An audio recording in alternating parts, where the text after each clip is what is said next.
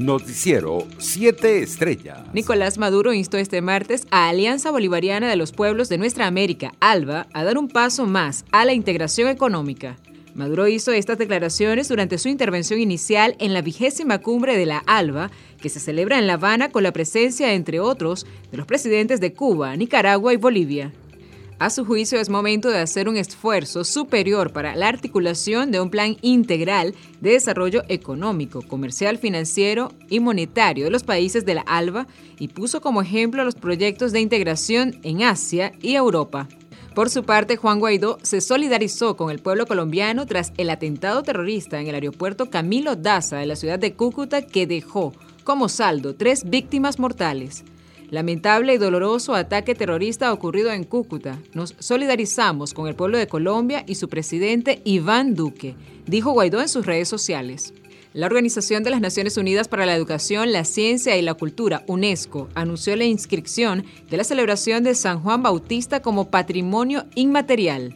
La celebración en honor a San Juan Bautista en Venezuela datan del siglo XVIII y se originaron en las comunidades afro-venezolanas esclavizadas en los dominios coloniales españoles de aquella época. Aunque esas celebraciones tuvieron en sus principios una marcada influencia del catolicismo, también se caracterizaron por la presencia de numerosas expresiones culturales de índole verbal, musical y física vinculadas a África subsahariana, reza la página web de la UNESCO.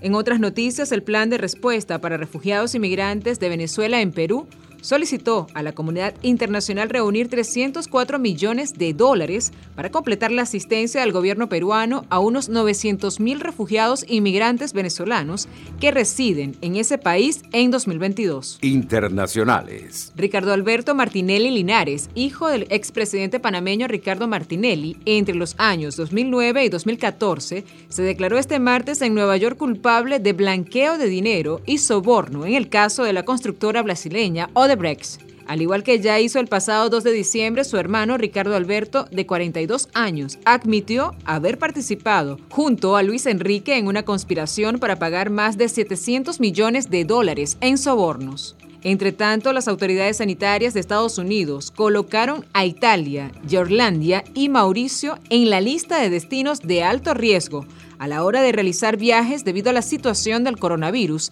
en dichos territorios. En su actualización semanal, los Centros para el Control y la Prevención de Enfermedades estadounidenses ha incluido a estas naciones en el nivel 4 del COVID muy alto. El principal criterio que siguen los CDC para incluir a países de esta categoría es que superen los 500.000 casos positivos por cada 100.000 habitantes en los últimos 28 días, tal y como lo destacó la cadena de televisión CNN.